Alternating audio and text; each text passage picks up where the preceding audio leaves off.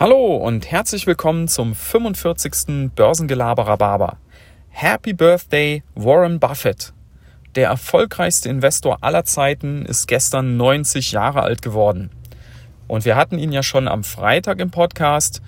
Ihr wisst, der ist deswegen so erfolgreich äh, bzw. so berühmt, weil er es geschafft hat, über mehr als fünf Jahrzehnte eine durchschnittliche Jahresrendite von mehr als 20 Prozent zu erwirtschaften.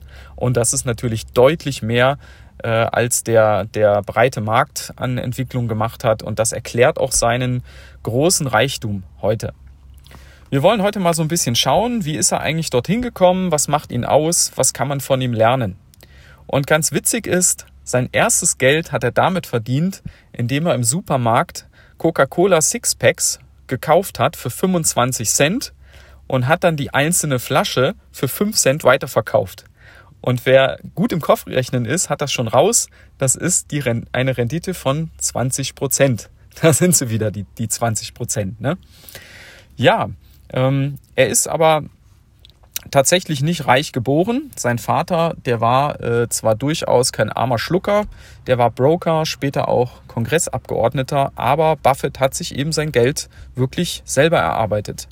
Er hat dann ähm, verschiedenste Sachen gemacht. Er hat zum Beispiel mal mit Freunden ähm, als Jugendlicher so einen alten Rolls Royce gekauft, hat den für 350 Dollar gekauft, äh, wieder restauriert und danach haben sie den für 35 Dollar am Tag vermietet. Also da haben sie sicherlich auch gutes Geld mit verdient. Ja, er hat dann äh, studiert bei Benjamin Graham. Auch der war am Freitag ja in der Episode. Das ist ein äh, berühmter Professor aus New York, der für diese Themen Value Investing und Fundamentalanalyse ganz prägend war. Ja, und der gute Warren, der war natürlich ein ganz schöner Streber. Das war wohl der einzige, dem Graham jemals eine 1 plus gegeben hat. Und dass er da wirklich was gelernt hat, das hat er ja in den nächsten Jahren dann auch gezeigt. In den 60er Jahren kauft er die Textilfirma ähm, Berkshire Hathaway und weil die nicht so richtig lief, hat er sie nachher in den folgenden äh, Jahrzehnten zu einer gigantischen Holdinggesellschaft umgebaut. Also ihr kennt Berkshire, das ist wirklich ein Riesenklotz. Äh, Beteiligungen äh, in allen möglichen Unternehmen, unter anderem äh, Coca-Cola, ähm, verschiedene Banken, jetzt seit ein paar Jahren Apple die größte Position und es ist mittlerweile eben eines der wertvollsten Unternehmen der Welt. Bei all dem Erfolg ist äh, Buffett aber sehr bescheiden geblieben und das finde ich persönlich wirklich sympathisch bei ihm. Er wohnt zum Beispiel immer noch in einem sehr kleinen Haus in äh, Omaha, Nebraska, was er mal in den 50er Jahren für 30.000 Dollar gekauft hat. Er residiert äh, in einem ganz unscheinbaren Klotz als Firmensitz, in, in, auch in Omaha.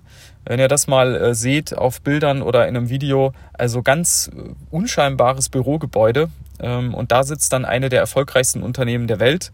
Und er ist äh, auch wirklich sehr, sehr bodenständig und, und bescheiden geblieben. Ähm, er fährt immer noch durch den Drive-In bei McDonald's und bestellt dann dort seine Burger der macht auch immer mal ganz witzige Aktionen, wie zum Beispiel, dass er so ein Praktikum bei McDonalds macht und sich da zeigen lässt, wie man diese Burger dann brät und so. Das ist echt ganz witzig. Manchmal zum Teil mit Bill Gates. Äh, die sind ja gute Freunde. Also äh, das finde ich bei ihm sehr sympathisch. Ja, was kann man von ihm lernen? Für mich sind das zwei Dinge. Das erste ist langfristiges Investieren, langfristiges Denken nicht bei den ersten 10, 20 Prozent äh, denken, Mensch, super Rendite, verkaufe ich direkt, sondern überlegt euch immer, wo kann denn das Unternehmen in 10 Jahren, in 20 Jahren stehen und habe ich dann nicht vielleicht die 10-fache, 20-fache, 30-fache Rendite.